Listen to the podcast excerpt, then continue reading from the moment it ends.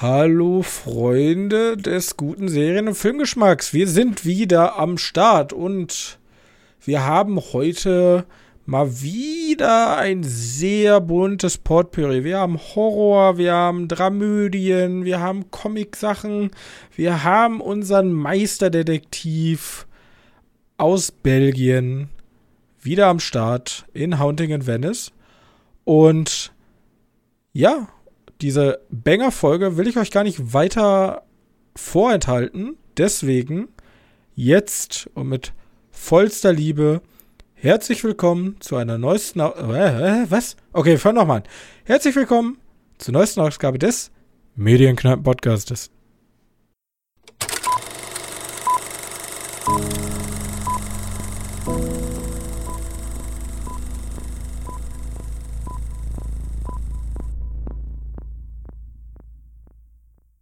Hallo und herzlich willkommen zur Folge 193 unseres kleinen Filmpodcastes.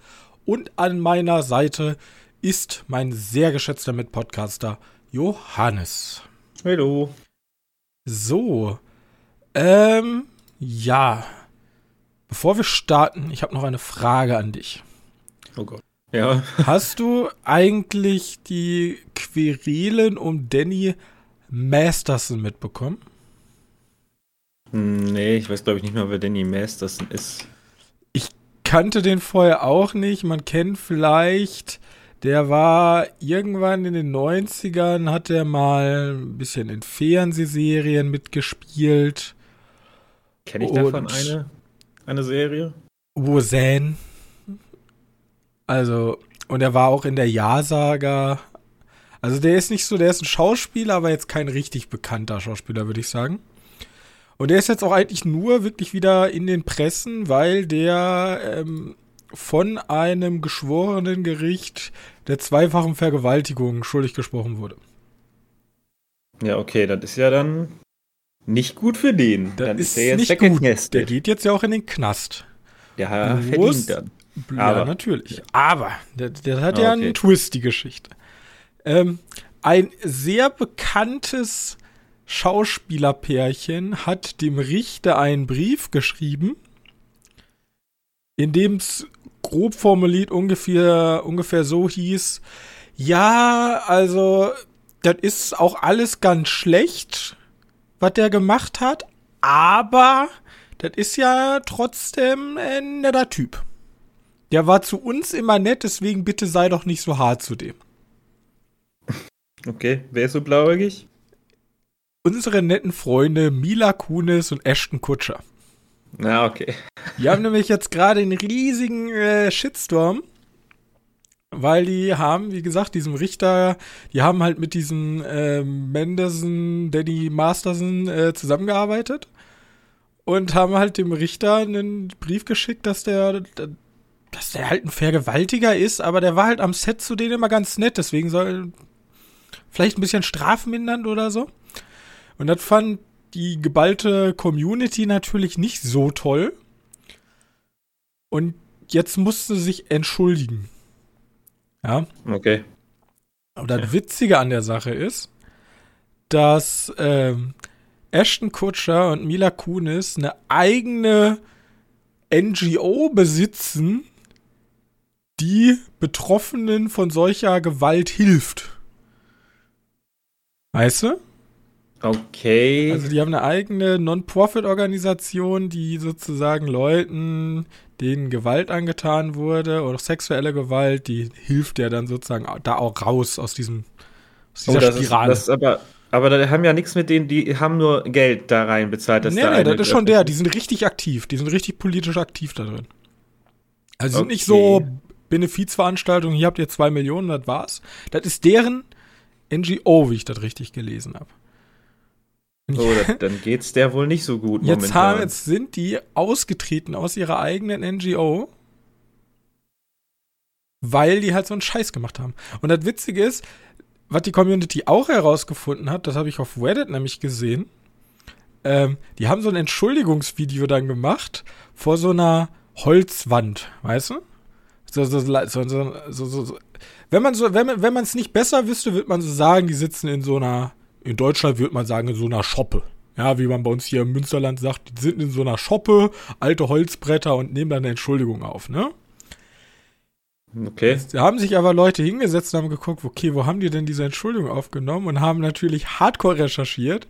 Und dann ist herausgekommen, wenn man ein bisschen rauszoomen würde, sitzen die halt, ich glaube, ich weiß jetzt nicht, ob es Beverly Hills war, aber die sitzen halt in ihrem Riesenanwesen, wo halt diese eine charakter karikaristische Wand ist.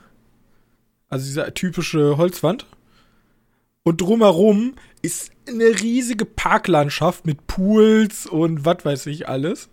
Und die haben halt extra diese Holzwand genommen, weil das ein bisschen geerdeter aussieht, ne? Nicht so, nicht so die Superreichen, die sich jetzt entschuldigen. Aber wenn man so rausscoped mit der Kamera theoretisch und mal rundherum will, ist alles absoluter Luxus. Alles Millionen. Äh, fand ich einfach nur witzig. Das ist momentan eine riesige Shitshow. Und ja, dann habe ich mich so gefragt, Gossip, ne? das, das ist absoluter Gossip. Aber dann kam meine Frage, Erinnerst du dich noch an einen Film aus der nahen Vergangenheit, in der Ashton Kutcher oder Mila Kunis mitgespielt haben? In der nahen Vergangenheit, also warte. Also Filme, die letzten die fünf Jahre, irgendwas, wo du dir so denkst, da, ähm, Boah, was war denn letzten Also Mila Jahren Kunis ist mir aktiv in Gedächtnis in Black Swan. Ja, das ist aber auch schon länger, länger, Das ist schon her. ewig her. Und Ashton Kutscher ist mir im Gedächtnis, dass er bei Two and a Half Men mitgespielt hat. Und mhm. Charlie Sheen ersetzt hat. Ich weiß nicht, also Black Swan, ja, okay, klar. Aber soweit wie hier dieses äh, Jupiter Ascending ist doch noch nach Black Swan rausgekommen. Aber der ist auch älter als. Jupiter Ascending habe ich nie gesehen.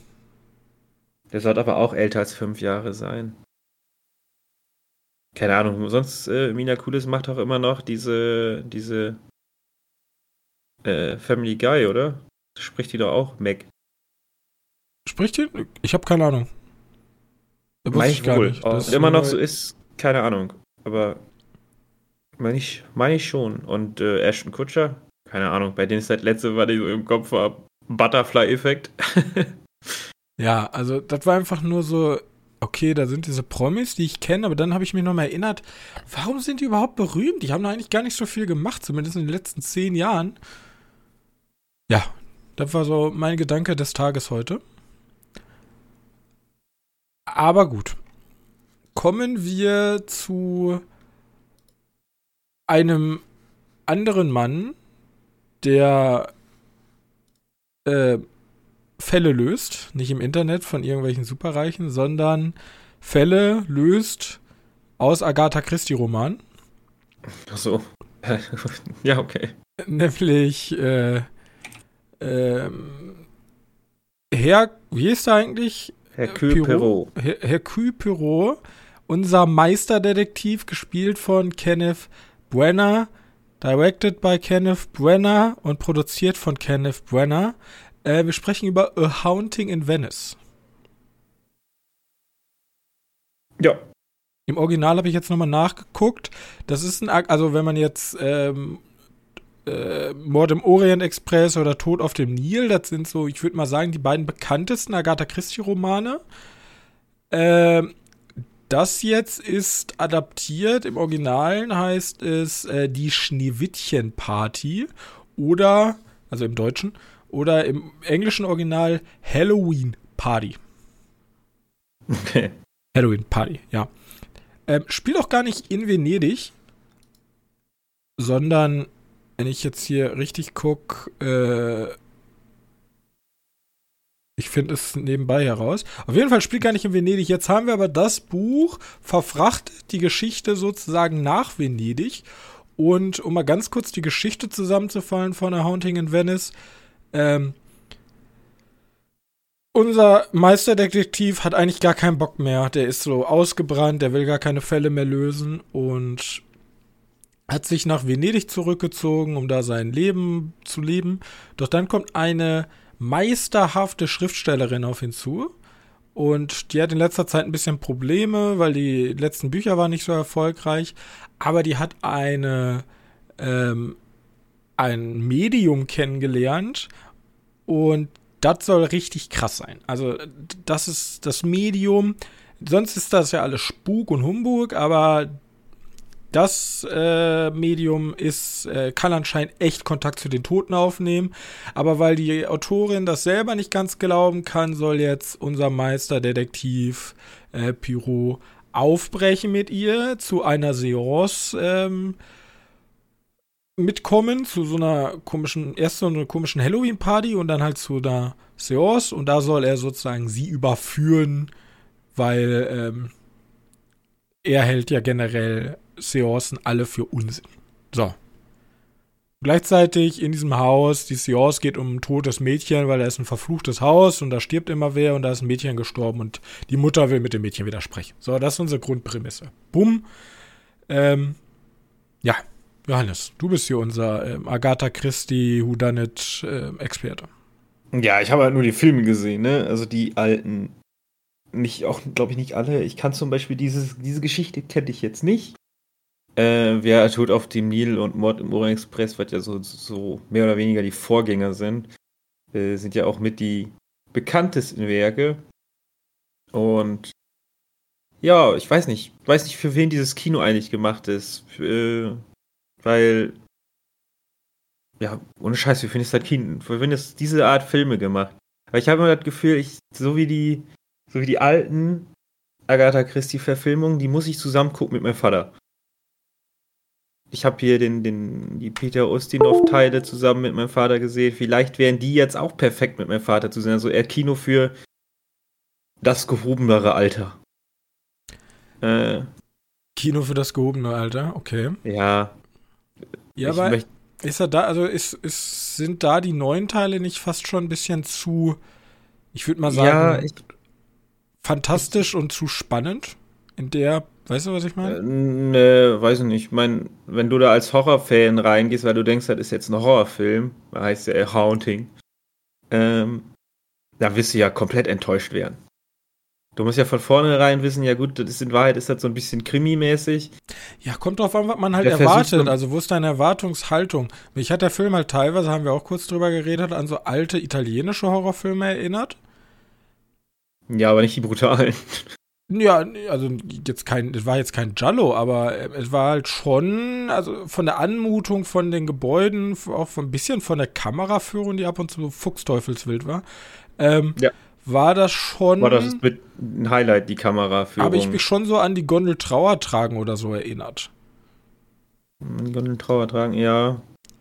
Ja, vielleicht weil es in Venedig spielt. Ja, aber auch so von der Stimmung, weißt du? Fandest du das so schwer, wie wenn die Gondeln Trauer tragen? Ich fand's. Ja klar, es geht doch um ein totes Ja, ich meine bei der Tonne, bei, äh, da geht's ja auch um jemanden, um Restaurateur und hier geht's ja auch um ein relativ altes ähm, Gebäude. Da ging's da um Kind, hier geht's um Kindstod. Ähm. Also er hat auf jeden Fall Überschneidung. Aber ich weiß nicht, ob ich die Leu Leute, die jetzt, äh, ja, wenn die Gondel Tower tragen, neu, ja, so ein bisschen stimmungstechnisch und schon, schon sehr harte Fußstapfen, die da dann, die dieser Film nicht erfüllen kann. Ich meine, ich bin da mit reingegangen und Toff hab einfach nur gehofft, ja, hoffentlich ist der ein bisschen besser als der zweite Teil. Also dieses äh, äh, Tod auf dem Nil, weil der war ja schon fast, ja, der war der war schon schlimm, der Film. Und der hier ist jetzt wieder ein bisschen besser. Der. Ja, ich meine. Ich, ich, hatte eigentlich einen ganz netten Abend damit. War jetzt nicht irgendwie, wo ich mir. wo ich da rausgehe und jeden den Film zu Tode empfehlen würde, aber das ist auch keine komplette. kein kompletter Rockrepierer wie der Vorgänger. Ja, also ich finde gerade Venedig ist natürlich so eine perfekte, also generell so alte italienische Städte sind natürlich perfekte Kaschierungen, weil mhm. gerade Tod auf den Nil hatte ja mit diesem CGI-Bombast zu kämpfen, ähm, während Mord im Orient Express ja schon fast eher so ein Kammerspiel war. Ne? Also du warst ja nur in diesem Zug. Und hier ist hier hat man halt mit echter Kulisse viel gedreht und dann kommt halt ja, alles. Das ist ja mehr oder weniger ein Kammerspiel schon fast. Also ja, aber man hat schon Haus. so eine, gerade am Anfang wird ja ein bisschen zumindest in Venedig gezeigt und man hat schon eher so eine, man, man kommt halt viel besser rein. Also ich fühle dieses Venedig viel mehr, als dass ich äh, Ägypten und den Nil gefühlt habe. Ja. Ähm, ja, und die Frage ist natürlich jetzt, die Auflösung des Falls, da bin ich ja immer bei Agatha Christie-Romanen eher negativ eingestellt, weil im Grunde ist es für mich kein richtiger Whodunit, weil normalerweise muss man selber drauf kommen können. Und ich finde, bei, gerade bei Agatha Christie-Romanen, die spielt halt mit so unfassbar äh, weirden, ja, du könntest drauf kommen, aber ich zeigte sozusagen ganz, ganz kurz, also kein normaler Zuschauer kam da logisch drauf. Also, und dann kommt halt unser, unser äh, Spezial, Spezialdetektiv und sagt, ah, ich hab's gelöst, ich weiß alles. Ähm, da bin ich ja meistens nicht so ein Freund von. Hier hat's mir aber sogar tatsächlich noch am besten gefallen. Ich hab, fand bei Mord im Orient Express die Auflösung, ich kannte sie schon, aber ich fand die, ich die, ich finde die bis heute dämlich. Äh, Tod im Nil ist bei mir daran gescheitert, einfach an sowohl den Schauspielern als auch an der Kulisse. Und hier, der Film hat mich nicht persönlich angegriffen. Ich hatte eine gute Zeit damit. Ich mochte die Kulisse, ich mochte die Schauspieler. Ich kann mit den Schwächen für mich persönlich von Agatha Christie leben, was mich halt an ihr stört. Und deswegen ist halt ein, ich würde sagen, moderater Film. Den muss man jetzt nicht unbedingt im Kino gesehen haben, aber ich denke mal für so einen Abend Bisschen so, wer so auf so ja, ganz klassische ja, Krimi genau. steht, warum nicht? Ja, da, da, kannst du auf jeden Fall immer noch miträtseln. Da macht halt auch noch ein bisschen mehr Spaß als bei so anderen Filmen. Und ich meine, wir hatten anscheinend einen Freund dabei, dem, der, der, der, der hat sich ja so oft erschreckt. Also anscheinend für ja, Leute, echt. die echt. sehr schreckhaft sind, ist halt ein guter Horrorfilm. Ja, ich glaube, für, für Leute, die, die jetzt, keine Ahnung, ich glaube, der Film ist ja zwölf, ne? Ähm, für Leute, die zwölf geworden sind und denken so, ich habe noch nie in meinem Leben Horrorfilm gesehen und wenn ich schon das Titel äh, von Scary Movie sehe, dann kriege ich äh, Panik. Ich möchte aber jetzt mit Horrorfilmen anfangen, für den ist dieser Film perfekt. Ja. Es hat, hat halt die Standard-Horror-Momente drin. So, also, wenn ein Außenstehender, der noch nicht so im Horror-Genre ist, sich Horror anguckt, und denkst so, ja, ich inszeniere das jetzt mal selbst ein paar Mal. Und Dawn. Aber ja. Ja, genau. Hier mal ein Donner, da mal eine plötzliche Erscheinung, die ins Bild springt, ja. Genau. Gut, also, äh, Haunting in Venice, glaubst du, Kenneth Brenner macht noch mehr? Hm, ich weiß nicht, ich finde eigentlich immer drei eine gute Zahl, um auszuhören. Also, ich gibt ja einen, den ich sogar ganz gerne mag, und das ist äh, Rendezvous mit einer Leiche weiß nicht, ob du den mal gesehen hast. Das ist aber auch schon. Der ist auch ein alter Schinken, der ist jemand aus den 80ern oder so. Den habe ich damals mit meinem Vater gesehen, wo du gerade sagtest, so einen Film muss ich mit meinem Vater gucken. Ja, das sind immer die Filme, solche Filme, die ich. Aber das könnte für dich ganz interessant sein, weil da geht es auch um eine Luxusschiffreise. Also das ist schon wieder so ein bisschen äh, Mord im Orient Express bloß und Tod auf dem Nil Schiff, ne? Ähm, der, der hat mir sehr gut gefallen. Also wenn er einen macht, dann bitte den. Hätte ich Bock drauf. Ja. Aber ich meine, Agatha Christie hat ja ungefähr 100.000 Bücher geschrieben. Ja, die hat genug. Es gibt ja, es gibt ja schon so Metafilme über die, ne? Also, oh, ja, ganz schlimm. Da kommt sie dann auch vor und ach Gott. Agatha Christie Universe. AGC. Ne, AG, AGU. ACU. So, jetzt habe ich's. ähm, ja. Gut. Also es gibt auch noch so ein paar andere Bücher, die, die ich interessant finden würde. Aber ja, wenn er jetzt, wenn er jetzt. Da habe ich tatsächlich eher Spaß mit so einem Glass Onion. Also ist ja im Grunde Agatha Christie-eskes Kino, wenn ja, man es so nennen ja, will. Who Done It. Gehören alle dazu, ja. Ja, aber da ist mir der Who Done It Part eigentlich scheißegal. weißt du? Tatsächlich, das ist einfach alles so ja. kurios, dass ähm, ja. Ich weiß nicht, ich meine, ich mein, das ist ja so, so eine Art Gentlemans, das ist auch die Zeit davon, weil die alle im Anzug rumlaufen, alle haben komische Hüte auf. Äh, Und dieses Glass Onion und wie hieß der Vorgänger nochmal? Knives Out. Äh, Knives Out, genau. Die sind ja eher in der Moderne veranlagt. Und da sind die Leute dann halt auch. Da sind die Charaktere auch ein bisschen flippiger. Ja, genau. Ja, und hier sind äh, die Charaktere schon. Also der herausragendste ist halt der ähm, Ex-Freund, der immer wütend ist. Ja. Und genau, da ist halt einer von den Jungen, von den Wilden. Ja, von den genau. jungen Wilden. Aber äh, hier hat man halt irgendwelche Milliardäre, die eine riesige Glaszwiebel als Luxushaus haben und Mona Lisa besitzen und du denkst dir, okay, deswegen, das fand ich. Ja, es ist schon, ist schon eine andere Art von. Ja, aber, aber die, halt Essenz, halt die Essenz ist geblieben, ja. Aber wie gesagt, da verzeih ich den halt mehr, dass ich eh nicht mitraten kann, wer wirklich der Mörder ist. Ja. Gut. Willst du noch was loswerden zu A Haunting in Venice? Nö, nö, nö. Da, da werden die Leute, die sich dafür interessieren, wovon alleine schon reingehen. Und die, die sich nicht interessiert, eben nicht. Okay. Ich habe keinen Film, der darauf gut zupassen würde. Ich habe. Ähm, ja, obwohl vielleicht einen, aber mach du ruhig ich erst. Habe eigentlich auch nichts. Ich habe Becky gesehen nochmal. Ach so, ja gut, dann habe ich vielleicht doch was Besseres. Ähm, ich wollte einfach bloß sagen, Becky 2 ist ja erschienen, aber der hat ja nie einen Deutschland-Release bekommen. Ja, weil der auch so unnötig klingt, hoch 10. Ja, aber Becky 2 war ganz interessant, weil das ist im Grunde John Wick mit einer Frau. Also das ist gar nicht mehr. Becky 1 war ja mehr so ähm, leicht so, äh, psychopathisch angelehntes Mädchen killte alle weg. Äh, mit irgendwelchen Malstiften und Linearen, angespitzten Linear. Was ist die Mehrzahl von Linear? Äh, Linearen, keine Ahnung. Linearen, keine Ahnung. Lineare, keine Ahnung. Ich, ähm, und der zweite, ich habe mir den Trailer mal aber angeguckt. Der, aber der erste, äh, warte mal kurz, der erste verkauft sich, also, mein, wir waren ja im Fantasy Nights, Fantasy Film Fest Nights. Ja. Oder so, weiß ich gar nicht mehr. Fantasy Film Fest da drin. Nights, ja. Und der einzige Grund, warum wir da reingegangen sind, war ja, weil. Kevin Hart. Kevin, der Kevin James. Der Kevin James, äh, Kevin Hart. Ach. Kevin James ein Killer spielt, mehr oder weniger. Ja, also macht der zweite auch. Der ist nicht, also der hat äh, Sean William Scott als neuen okay. Antagonisten.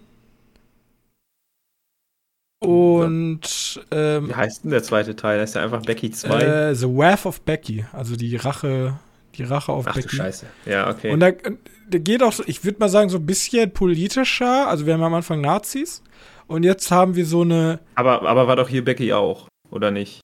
Ja, Zumindest. erster Teil ist Nazi, Becky, also hier, ähm, das ist ja, das sind ja so, ich meine, Kevin. Kevin James. James ist ja komplett über, über tätowiert mit Nazi-Sachen. Und jetzt im zweiten Teil ist Sean William Scott, der hat so eine, ich würde mal so sagen, so eine Burschenschaft. Also so eine, wie nennt sich das in Amerika? Kann man, kann man so sagen. Ja, also so eine Gruppierung und die sind so, so die Alpha-Mails, weißt du? Und nachdem äh, unsere Becky, die, ja, ist ja älter geworden und lebt alleine zu Hause, ähm, einen von denen halt in ihrer, äh, weil er sehr tough ist, ne, zu tough gewesen ist, entführen sie ihren Hund, ne? Wir erinnern uns an einen anderen Film. Und das Problem ist, Becky hat in der Zeit sich halt ausgebildet und wurde immer besser im Kämpfen und dann passiert eher so eine, da sind sechs, sieben Kill, äh, Kill Counts in einem Haus und Becky. Und dann geht halt los. Ich kann ja aber irgendwie seit äh, Final Destination hier den Stifler nicht mehr böse werden. Ich weiß nicht, überzeugt er denn wenigstens als ja, Schurke? Ich glaube, der, der macht auch so einen Metaschurken, weil er sagt, also er weiß gar nicht, dass dieser Hund entführt wurde, zumindest wieder im Trailer ähm, kommt Ach, ihr habt den doch gar nicht gesehen, oder? Stimmt, ich habe den Film noch, den gibt's noch gar nicht, das ist das Problem. Den gibt's noch eine, ich kann nur von dem Trailer sprechen und er äh, meint sozusagen, ja, gib dem noch den scheiß Hund zurück. Äh, ich will damit gar nichts zu tun haben, aber er wird halt sozusagen immer da weiter reingerissen in diese ganze Sache. Also, klang okay, ganz interessant, okay. war jetzt nicht so langweilig. Also ich dachte mir auch, okay, nach Becky 1 ist die Luft auch raus, aber klang ganz interessant. Ich, da, ich meine, der dauert eine Stunde 20, ist also schnell vorbei. Ähm, mhm. Wenn er mal irgendwo aufschlägt, wenn ich mal irgendwo gucken kann, dann maybe. Maybe, maybe. Maybe, okay. maybe, maybe. Okay, da war es auch schon, weil es Horror hat und ja. Ja, äh, ich kann mal auch ein, ein Fantasy-Filmfest-Film rausnehmen. Äh, ich habe nämlich Feedback geschaut. Der lief auch mal irgendwann auf dem Filmfestival, den haben wir nicht geguckt. Ähm, der Film heißt, hatte im Deutschen, also weil wenn du Feedback googelst, da findest du natürlich, was ist Feedback, wie, wie, wie yes. geht man auf Feedback ein. Der hat den deutschen Untertitel Senden oder stirb. Der Sende oder stirb, pardon, der ist ja Radiomoderator und so. Und es geht halt um, um, wie ist der denn nochmal? Äh, Eddie Marston, der so ein, so ein Radio-Host ist, in so einer richtig dicken, ja, wie heißt es, so einem richtig dicken Studio. Und ja. der macht so eine Nachtshow in dem der wohl immer ein bisschen aggressiv ist, aggressiver ist, sondern ein bisschen, ja, ein bisschen sich mit den, mit den Zuhörenden anlegt. Und in dieser Show, die seine letzte wohl irgendwie sein soll, kommen Kidnapper und kidnappen die Leute im, im Studio. Und die wollen, dass er aber weitersendet. Und deswegen muss er senden ohne äh, zu sagen, dass äh, böse Kidnapper sind.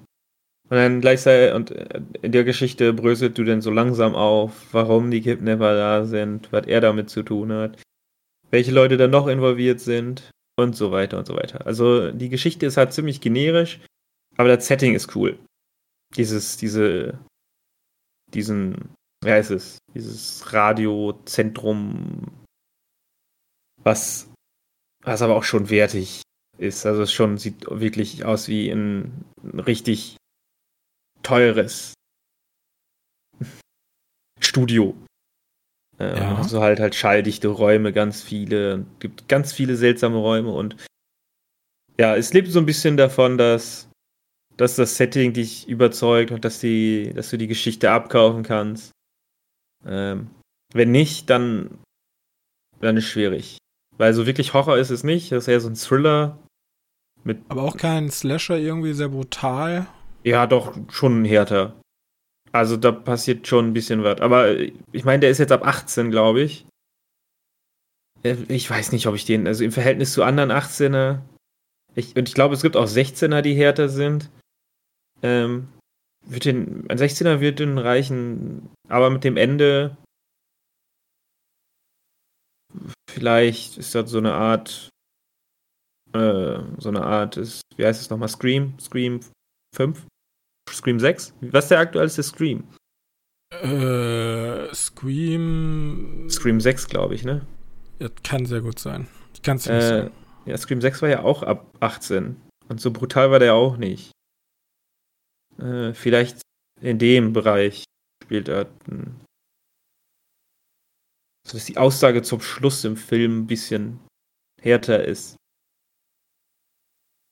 Für, für Studio. Ist ja theoretisch auch. Ich muss aber sagen, ich weiß nicht, ob ich vielleicht irgendwie nicht aufgepasst habe. Es kommt eine Szene ganz am Anfang. Da geht es nämlich um die Tochter und einen Freund davon, die kommen als Furries da rein. Okay. Da wird auch kurz angesprochen, ja, hier sind die Furries gedöns und das ist nämlich die Tochter von ihnen. Und die hat einen kompletten Furry-Anzug an. Ist das irgendwie nur ein Seitenhieb? Und haha, guck mal, Furries, die sind komisch. Oder, weil das spielt im Laufe des Films keine Rolle mehr. Außer ich habe es vielleicht irgendwie nicht mitbekommen.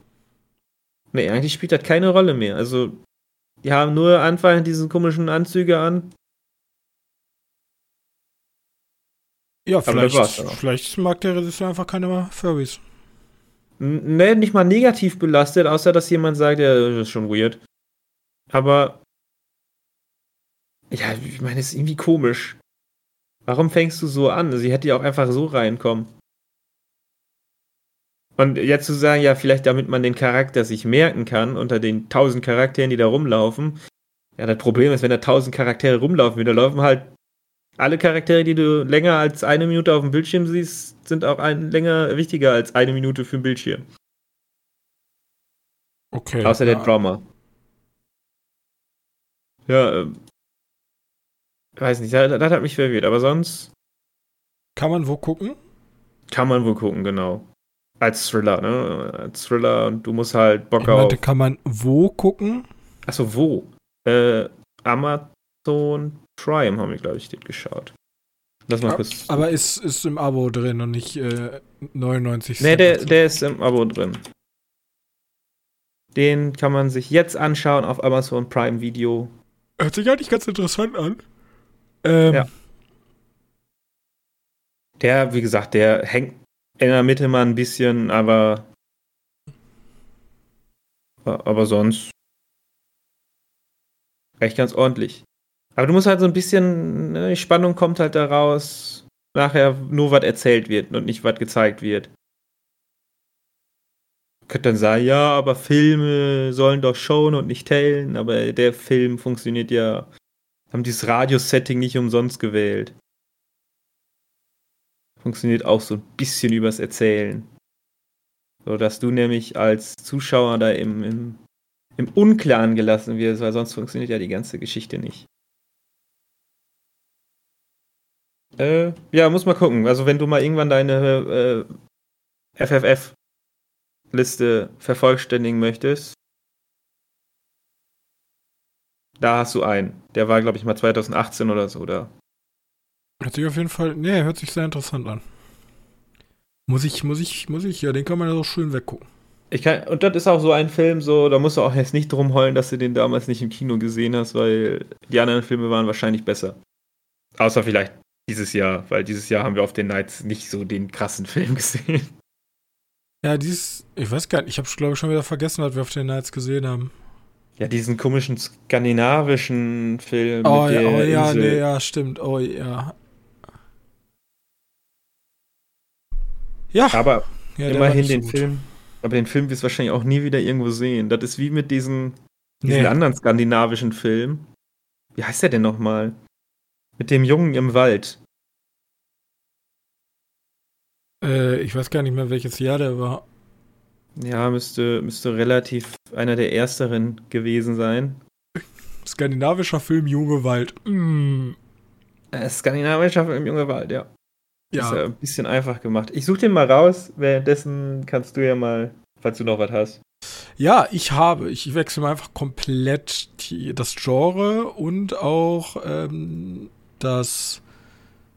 Also wir gehen von Film auf Serie und wir sprechen über eine Serie bei Disney Plus, der Golden Globe Gewinner ist.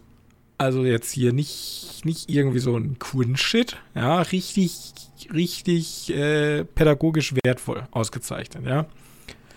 Okay. Äh, übrigens, Valley of Shadows. Valley of der.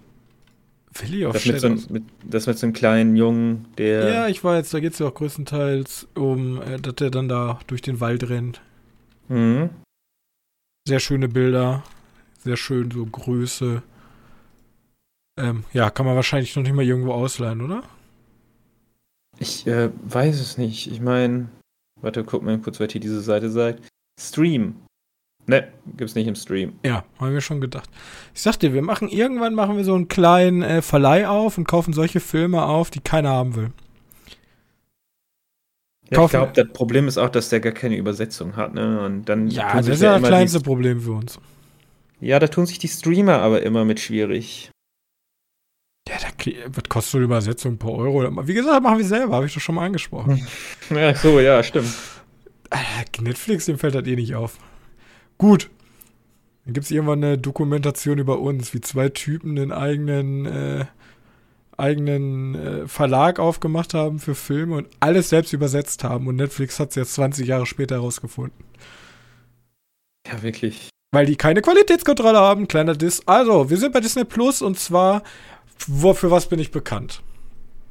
Ich bin für zwei Sachen bekannt. Erstens. Du hast Rocky geguckt. Ich liebe Drama, das stimmt.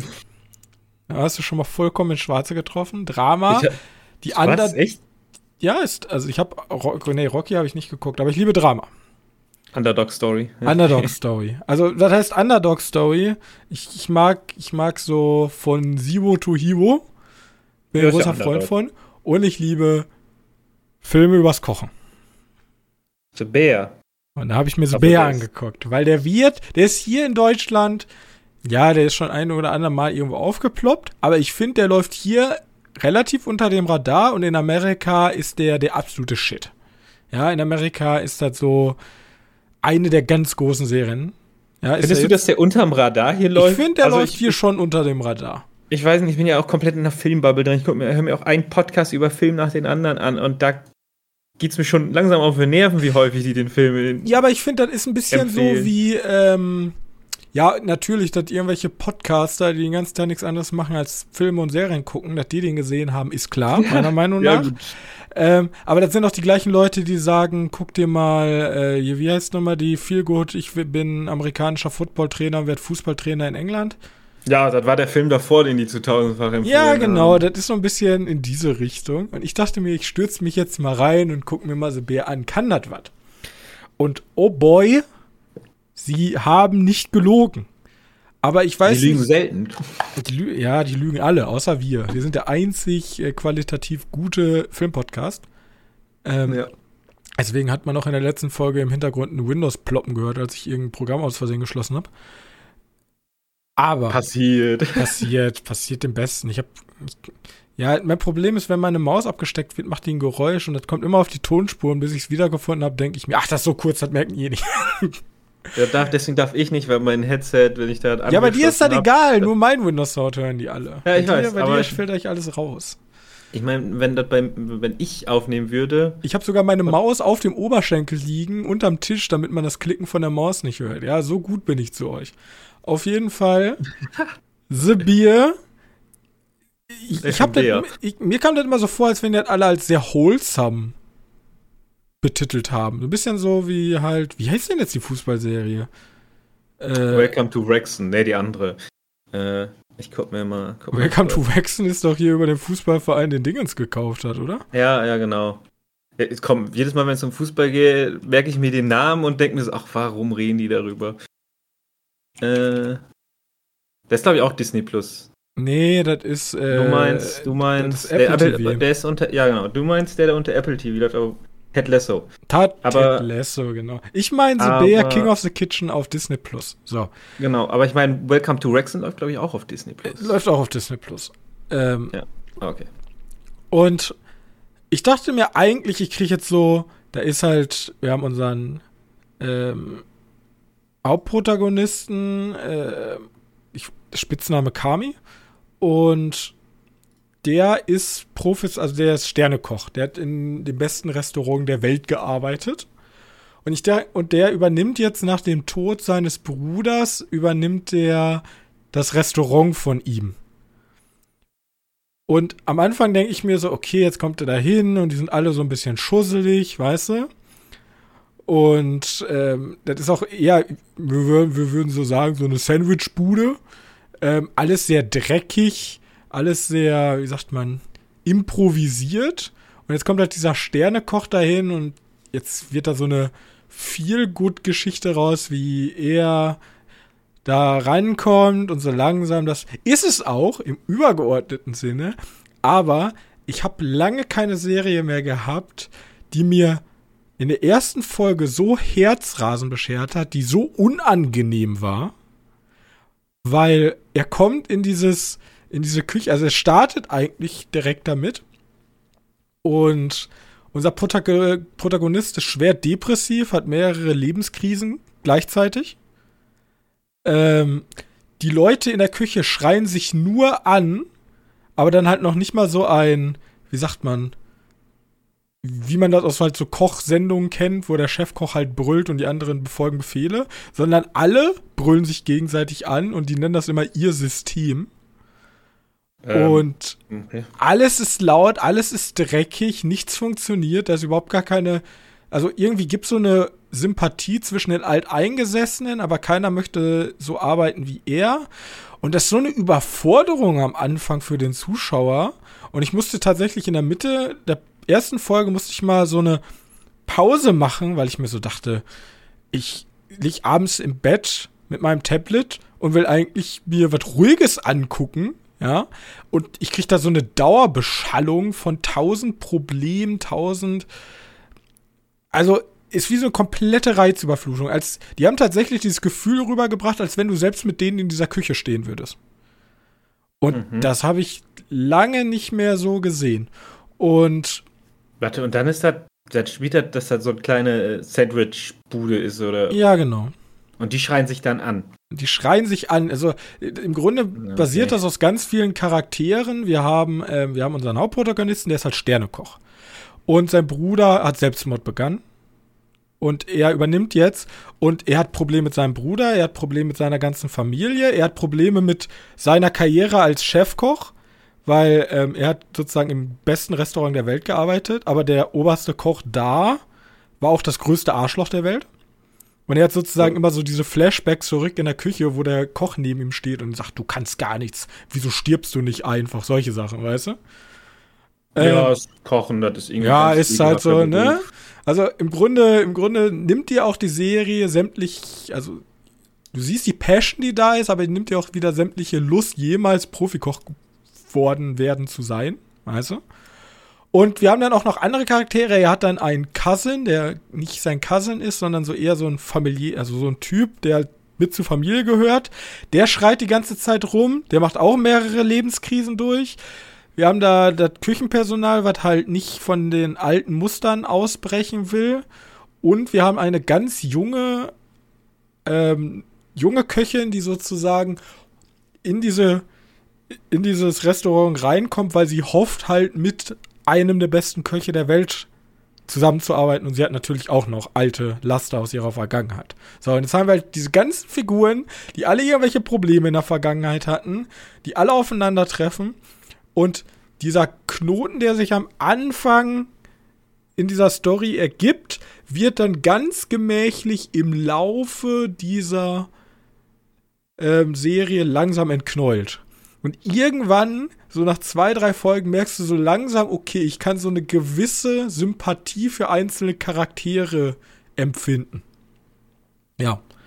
Und ich habe beide Staffeln gesehen und dieses Entknäulen geht halt wirklich, also am Ende der ersten Staffel denkst du immer noch, einige dieser Charaktere, mit denen werde ich nie warm werden. Aber die Serie schafft es tatsächlich über diese kompletten zwei Staffeln Charaktere, die du vorher mochtest, was ja auch gut ist, sozusagen wieder in ein schlechteres Licht zu rücken und Charaktere, die du vorher überhaupt nicht mochtest, so viel Background und Menschlichkeit wieder zu geben, dass die auf einmal zu deinem Liebling werden.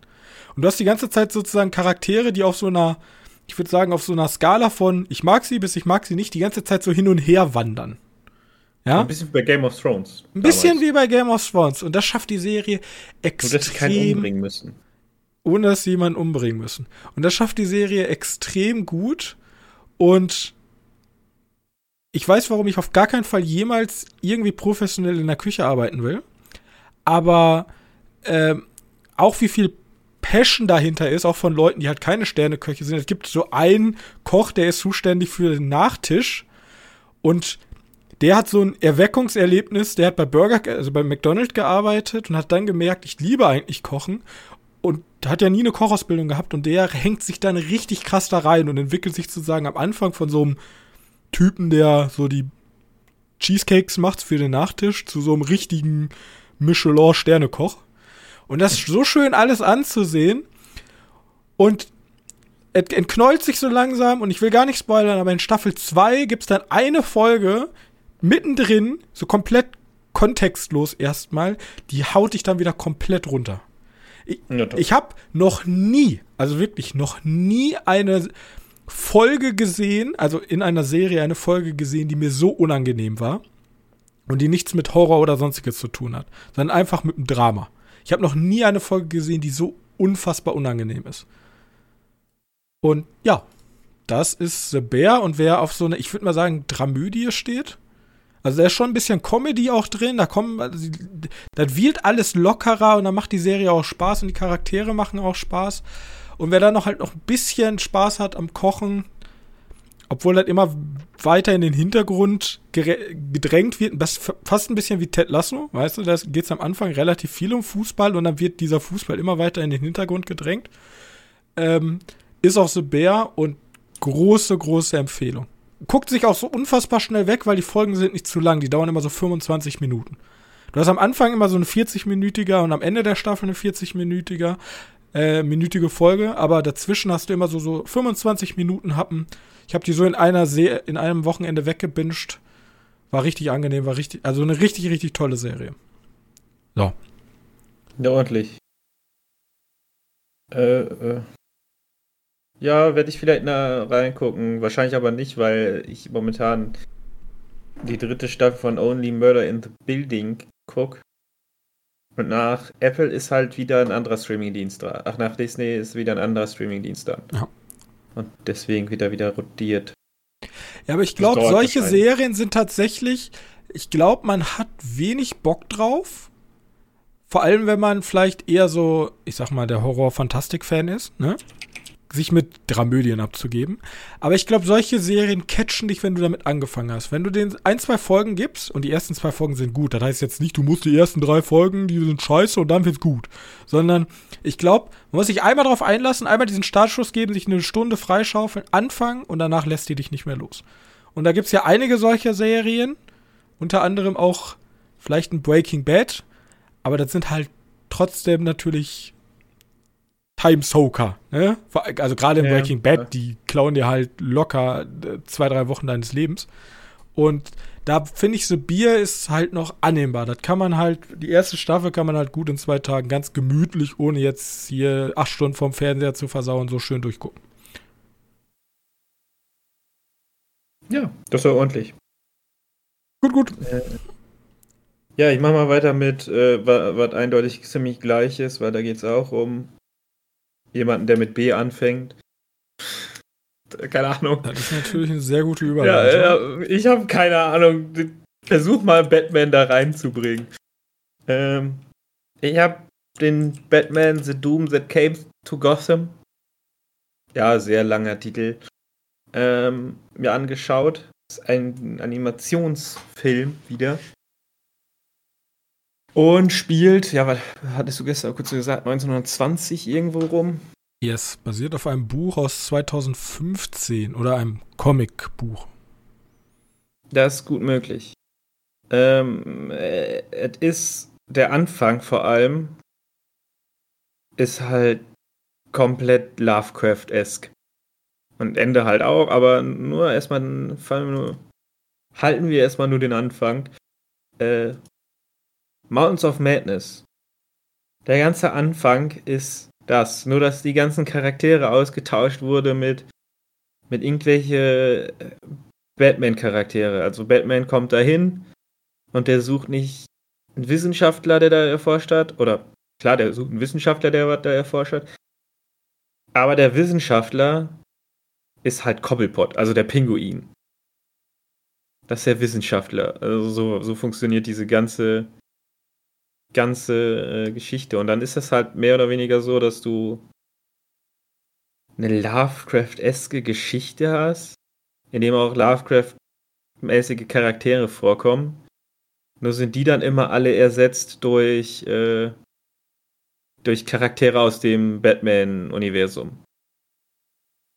Wie teilweise extrem weird, wenn da, wenn da einfach Charaktere reingedrückt werden, weil die dafür da sind. Zum Beispiel Ras Al Ghul. Kennst du ja, ne? Ja. Versuch mal Ras Al Ghul auf dem auf Lovecraft-Universum draufzudrücken. Ist ah. nicht schwer. Er ist, er ist halt einfach der Ruhepriester. Ja? Der Erfinder vom Necronomicon. Es geht halt auch um Buch. er ist wirklich so Best of Lovecraft im also im Grunde ähm, hat jemand gesagt, jo, ich darf für DC darf ich einen Comic schreiben. Ähm, ich habe die Lizenz, aber ich bin auch sehr großer Lovecraft-Fan. Jetzt denke ich mir eine Welt aus, in der Batman und Lovecraft verschmelzen. Und jetzt nehme ich einfach ja, Charaktere genau. und forme die einfach so um, dass sie in diesen Lovecraft-Kosmos möglichst gut reinpassen. Ja. Da würde mich jetzt mal interessieren, wie der Comic ausschaut. Weil äh, das größte Kritikpunkt an, an den Dingens. Erstens passiert sehr viel sehr schnell und der packt da ganz viele Charaktere in wenigen Minuten rein. Also, äh, wer ist es? DC-Charaktere in wenigen Minuten rein. Wenn du da so ein bisschen mehr Fleisch hättest, würde mir das wahrscheinlich weitaus besser gefallen. Ähm, außerdem ist das äh, super verschrobene Geschichte, weil der will halt sehr, sehr episch werden in äh, sehr less Zeit. Und dann hast du immer so Wahn-Momente, äh, Wahnsinn, Lovecraft-like, hast du auch immer wieder da drin, wo dann ganz viele kleine Snippets kommen, ganz viele kleine Shots nur.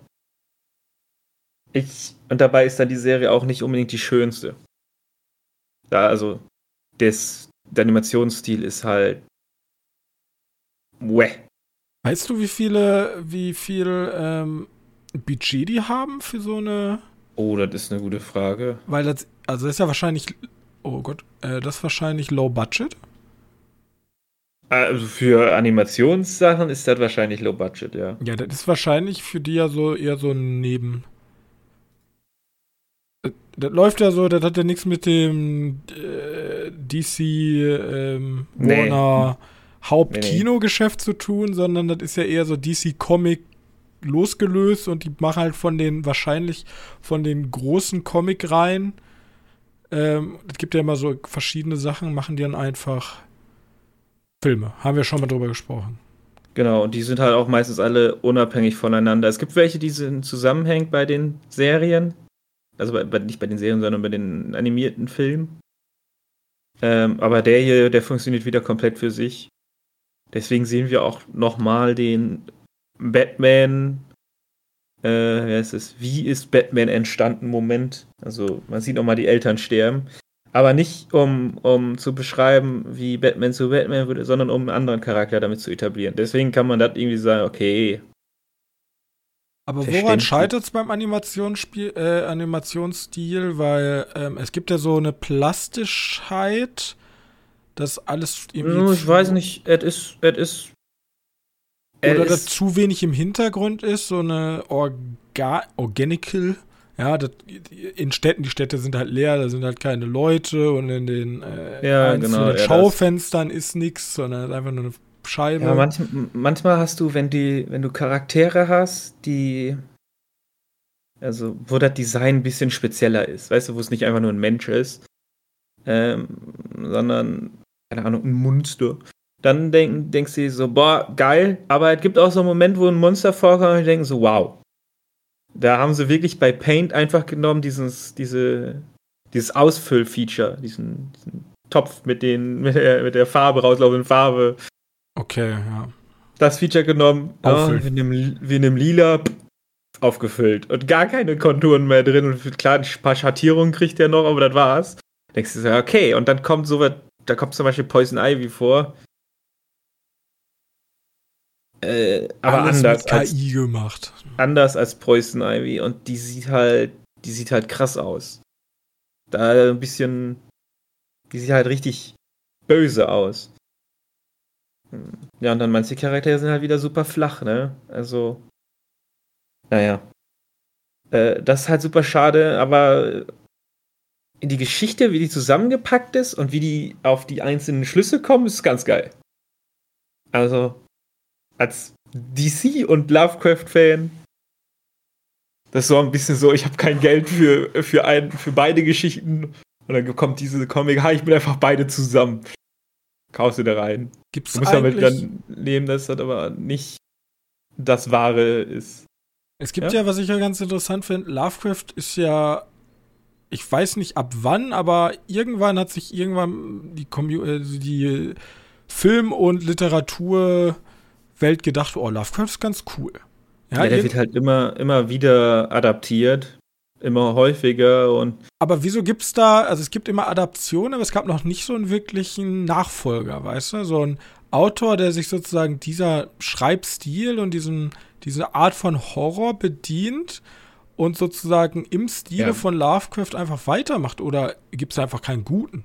Weil es gibt ja, immer diese Einzelprojekte, es gibt auch immer diese Einzelfilme, aber.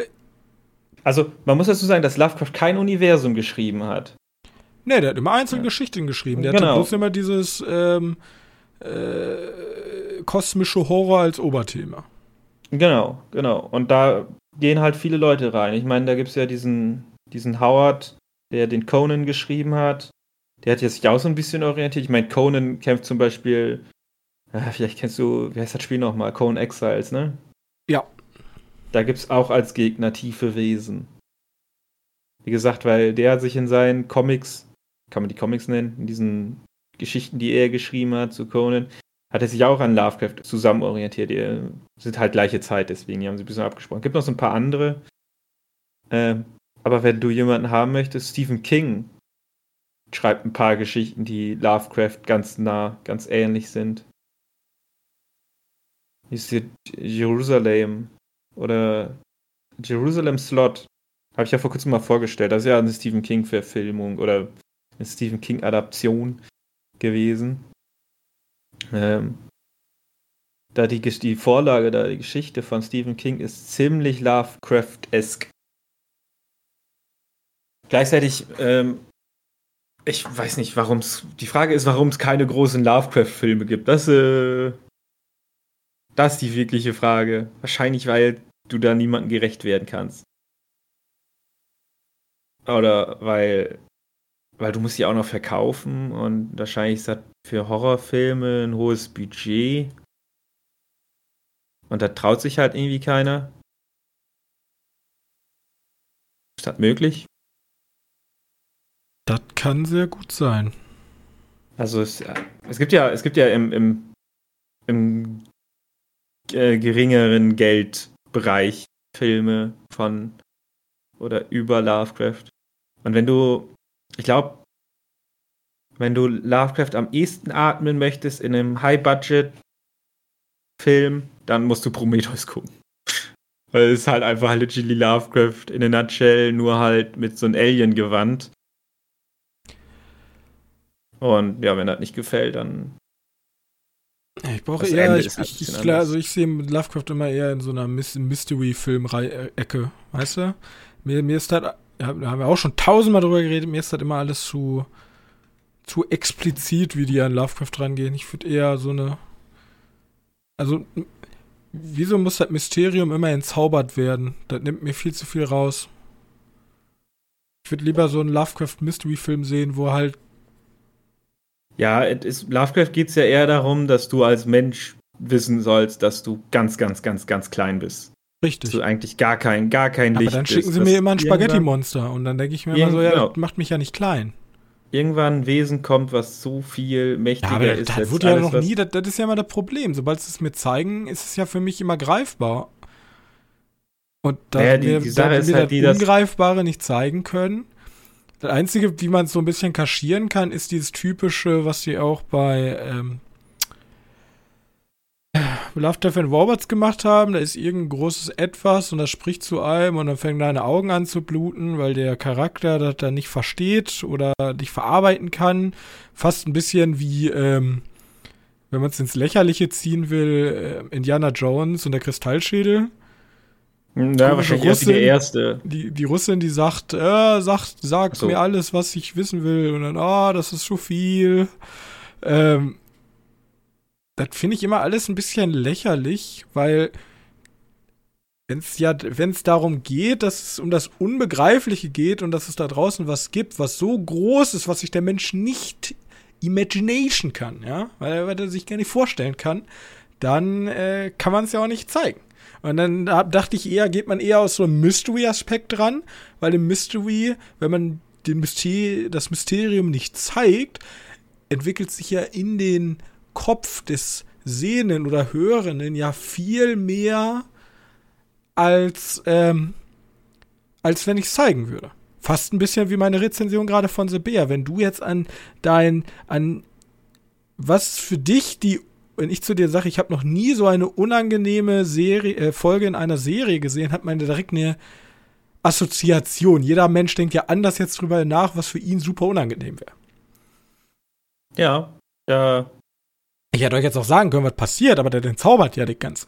Das macht ja keinen Sinn. Ich muss dann natürlich damit auch leben, wenn Leute zu Berg gucken und zu der Staffel Folge kommen und sagen, ja, war voll scheiße. Aber. Ja, das passiert halt, kann immer passieren. Das genau, deswegen. Äh, wie geht der Spruch? Ähm, schau, schau, schau Dings and don't tell. Ich bin. Im, im show don't tell heißt der. Ist der show Spruch, don't tell und ich bin tell and don't show.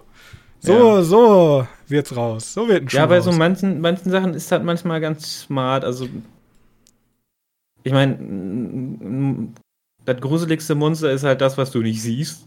Also, ja, richtig. Ich ja. meine, ich, ich kann auch vollkommen verstehen, so hier Batman, The Doom That Comes to Gotham, so ein bisschen Tentakelmonster, ein bisschen Hokuspokus, das ist halt so Fanservice für Lovecraft-Fans. Finde ich cool. Ja, Hab ich aber du siehst halt nur Augen.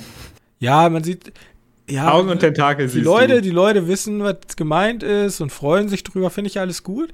Aber das ist für mich, da, da, da, da ist mehr. So, da, oder wenn man ja, nur, so, wenn man nur so, einen großen, so einen großen Schatten sehen würde. Und du musst, du musst dir halt vorstellen, du musst. Ja, egal. Gut. Äh, wir werden in Zukunft wahrscheinlich eh noch mal. Wir haben, wir, wir haben, also wir wollen ja unseren Content eh ein bisschen umstellen. Da sprechen wir später noch mal drüber. Aber wir haben ja schon Format. So viel können wir anteasern wo wir über ähm, Genres sprechen, auch komische Genres. Erfundene Genres vor allem. Erfundene Genres. Und da, wir nehmen da den Cosmic Horror auch rein, weil den gibt's, also wenn du, wenn ich jetzt beim Movie Pilot hingehe und die Cosmic Horror, da gibt's bestimmt irgendeinen Typ, der hat eine Liste dazu gemacht. Aber ja. wenn Cosmic Horror ist ja kein offiziell anerkanntes Genre, ja, würde ich jetzt mal sagen. Oder? Äh, weiß ich nicht. Ist Cosmic ich, Horror?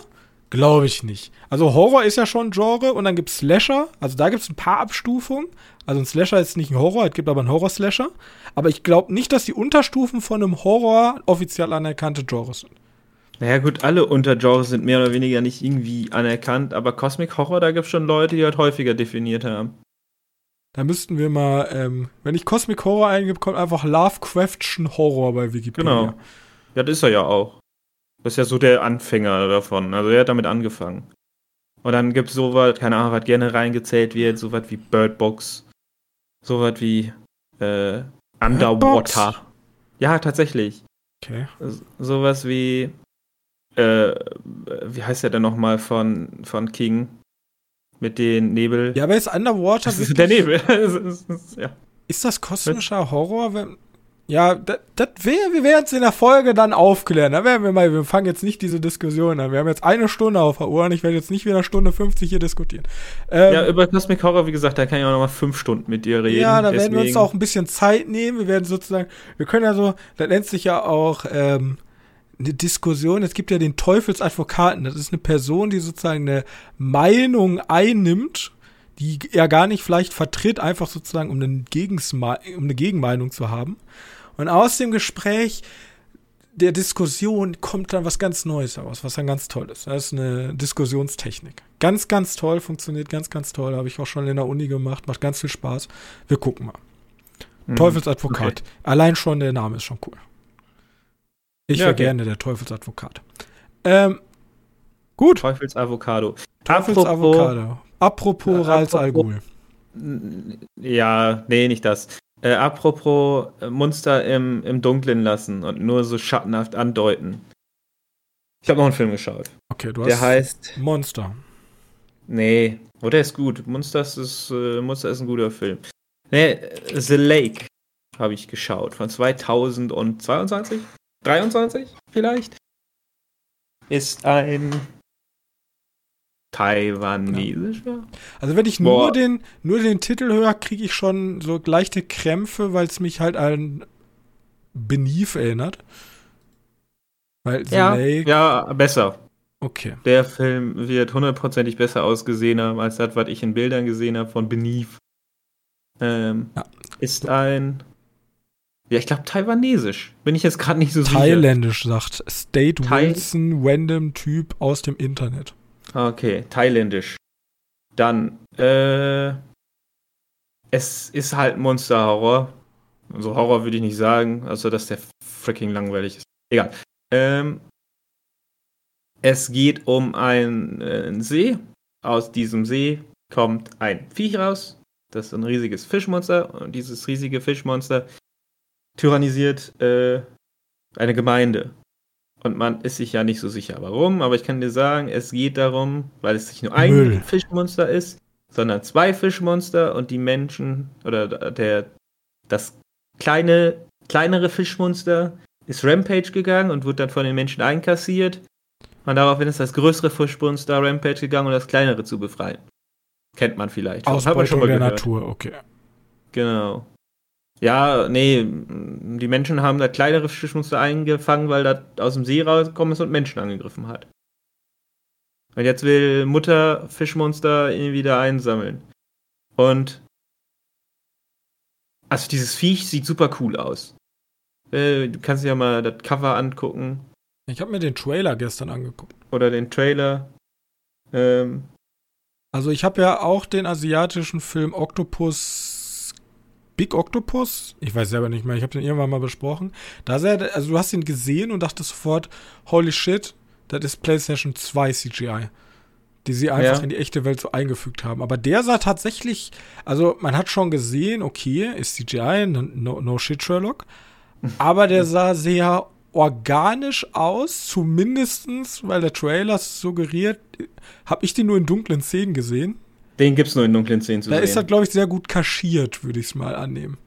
Den gibt's nur in dunklen Szenen zu sehen. Es gibt noch ein kleineres, das ist auch, also eigentlich jedes Mal, also erstmal muss man sagen, ey, wenn du den Film guckst, so wie es nass.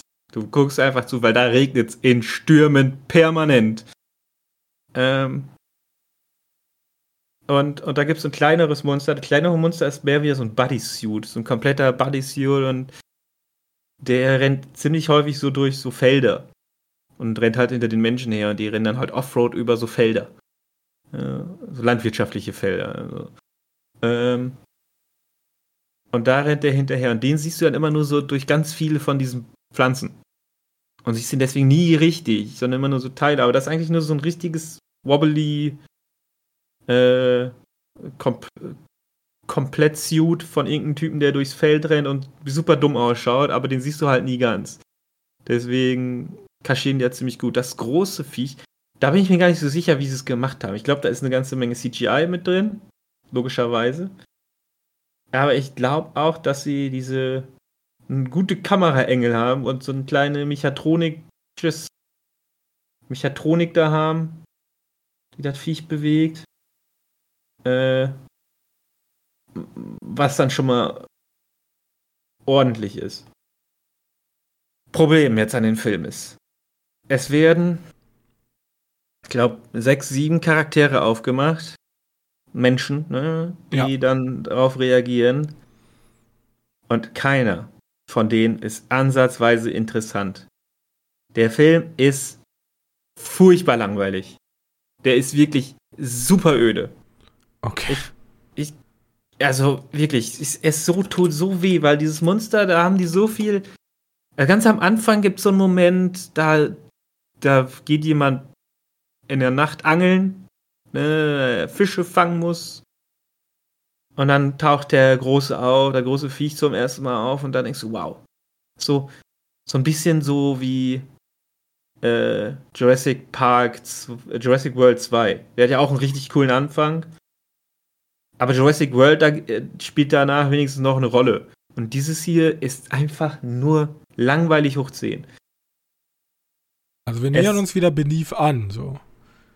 Ja, aber das sieht ja wenigstens gut dabei aus. Das kann man schon mal lassen. Ich meine, also, Fischmonster war komplett prompt, also war nicht schlecht. War hier kein CGI. Also, ja. ja, es ist, es ist so.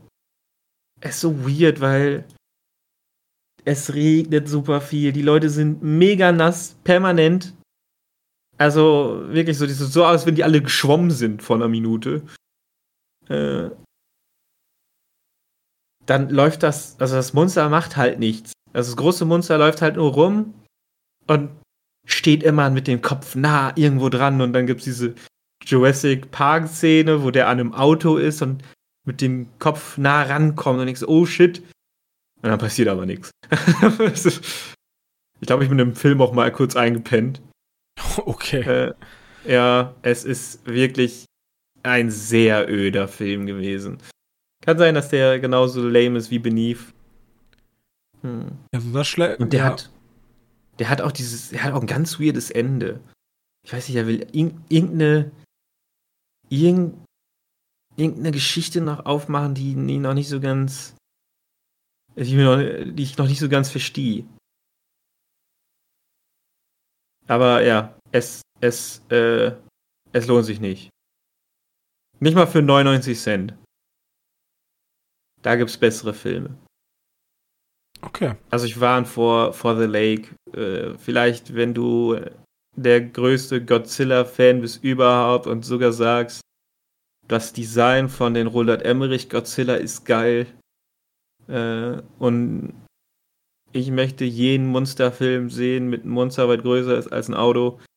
Äh, dann wird er sich diesen Film auch anschauen dürfen. Aber auch damit rechnen, dass er relativ langweilig ist. Übrigens, ich habe gerade den Trailer hier neben am Laufen. Äh, die, die, der Trailer zeigt so ein bisschen die erste Szene. Zeigt 100% aller Monster-Szenen ein. Nein, nein, nein. Ja, nee, der Monster kommt wohl häufig vor, aber die macht halt nicht, der macht halt nicht viel. Okay, aber jetzt müssen wir das Spiel spielen, was wir ja immer spielen, Johannes. Ja das Spiel spielen, was wir immer spielen. Also ja. die einzigen Rezensionen, die wir akzeptieren auf diesem Podcast, sind nicht Rotten Tomatoes oder IMDb oder sonst was. Ja, wir akzeptieren ja nur Google Reviews zu Filmen. Die sind nämlich immer ja, okay. Fuchsteufel Und wir haben hier in der einen Ecke wo kann man denn Google Reviews sich anzeigen? Ab und zu werden sie random angezeigt, deswegen freue ich mich immer, wenn ich welche kriege, vor allem für solche Nischenfilme. Und in der einen Ecke haben wir Andreas und in der anderen Ecke Daniel. Und okay. Andreas schreibt, du musst jetzt sagen, was den Film eher entspricht. Andreas schreibt, wenn es Minussterne geben würde, bekommt der Film minus 100. Hab mich hab mir sehr viel vorgestellt, wo ich den Trailer gesehen habe. Der sogenannte Film ist völliger Schrott hoch 10. Und Daniel in der anderen Ecke sagt, netter Asia-Monsterfilm, gut gemachter B-Movie. Ja, gut. Die haben beide recht. Also der eine ist halt völliger Schrott, aber der ist gut gemacht. Für ein B-Movie. Es gibt ja noch von äh, Slade Whitson sehr lange eine Review, die Rede werde ich aber nicht vorlesen. Du musst dich aber entscheiden. Ist er jetzt, ist er jetzt ein Stern und kann in die Tonne oder kann man gucken? Sei hart. Sterne gibt's denn? Fünf. Also, äh, äh, nee, den kann man nicht gucken. Außer, okay, wie gesagt, man außer man ist halt der Monster-Film-Fan vor dem Herrn, aber also guckt euch dann lieber vielleicht äh, einfach. Post an. Ich wollte eigentlich den, sagen Godzilla vs. Kong, aber ähm, da machen die Viecher halt wenigstens was. Also, ja, okay. Ja, Gut. ja. Ähm, das war's mit dem Film, die ich gesehen habe. Ja, das war's auch mit Sachen, die ich gesehen habe. Ich habe, äh, ihr müsst nicht Takeshis Castle gucken. Takeshis Castle ist nicht gut. Haltet euch halt gut in Erinnerung. Haltet okay. euch dann einfach gut in Erinnerung. Ähm, vor allem irgendwie der. Wo, warum ist es so schlecht? Also, sie haben einfach, sie machen genau das gleiche wie damals, was an sich ja nicht unbedingt schlecht ist. Ein bisschen mehr Kreativität hätte ich mir schon gewünscht. Ähm, und der deutsche Sprecher, der es sozusagen kommentiert, der hat, gehört ja immer ein bisschen dazu, ne? Der ist, war jetzt nie wichtig, aber der hat auch nie gestört. Der ist jetzt so nervig. Der triggert mich hardcore. Der haut so dumme Sprüche. Der haut noch nicht mal witzige Sprüche aus. Der hat einfach nur dumme Sprüche raus. Und das macht mich sauer und deswegen kann ich es nicht mehr weiter gucken und ist blöd. Also guckt euch nicht Takeshis Castle an. No, okay. Gut. Alles klar, gut. Äh, dann mit dieser Happy Note beenden wir den Podcast. Ähm, nächste Woche wird besonders cool, weil wir sind wieder auf dem Fantasy Filmfest und haben da zwei interessante Filme wahrscheinlich für euch im, im äh, Gepäck. Und ansonsten mal gucken, äh, kommt diese Woche noch irgendwas? Mein Filmexperte Johannes? Diese Woche? Oh, äh, das weiß ich gerade gar nicht, weil letzte Woche kam Haunting. Oder die nächste ist die 21. Ne? Möchtest du Expendables 4 sehen oder ich möchte Expendables 2? 4 sehen. Ich habe den dritten nicht mal gesehen. Der dritte war gut. Der dritte Nein, war der gut? war nicht gut. Ob, ja, der war, der war in Ordnung. Der war ab 12, ja, glaube ich. Aber der war jetzt auch nicht scheiße, weißt du? Der war, der, der ist nicht so schlecht, wie Leute den machen. Und der Vorteil ist, der, also der könnte vielleicht ja für dich jetzt wieder interessant sein, weil es halt wenigstens ab 18. Also du kriegst auf jeden Fall wenigstens ein bisschen Fratzengeballer. Okay. Andy Garcia spielt mit. Ach du Scheiße. Ja, der wird super. Tony Ja und Iko 50 Cent. Ja gut, aber der war, glaube ich, letztes Mal auch schon dabei, oder? War der in Teil 3 dabei? Weiß ich nicht. Also den sehe ich ja wohl häufiger im naja, wir gucken mal. Äh, Maybe Expendables, auf jeden Fall zwei interessante Fantasy-Filmfestfilme. Ich bedanke mich für euer, eure Aufmerksamkeit. Ihr wisst, wie der Hase läuft. Bewertung dalassen, wenn ihr uns genauso liebt, wie wir euch alle lieben. Und ansonsten könnt ihr uns ähm, gerne auch Feedback und Hinweise und Meinung schreiben bei www.medienkneipe.de unter der aktuellen Folge oder alternativ bei Social Media. Ihr werdet uns finden, außer auf Facebook. Gut, danke für eure Aufmerksamkeit. Ähm, wir sehen uns. Ciao. Tschüss.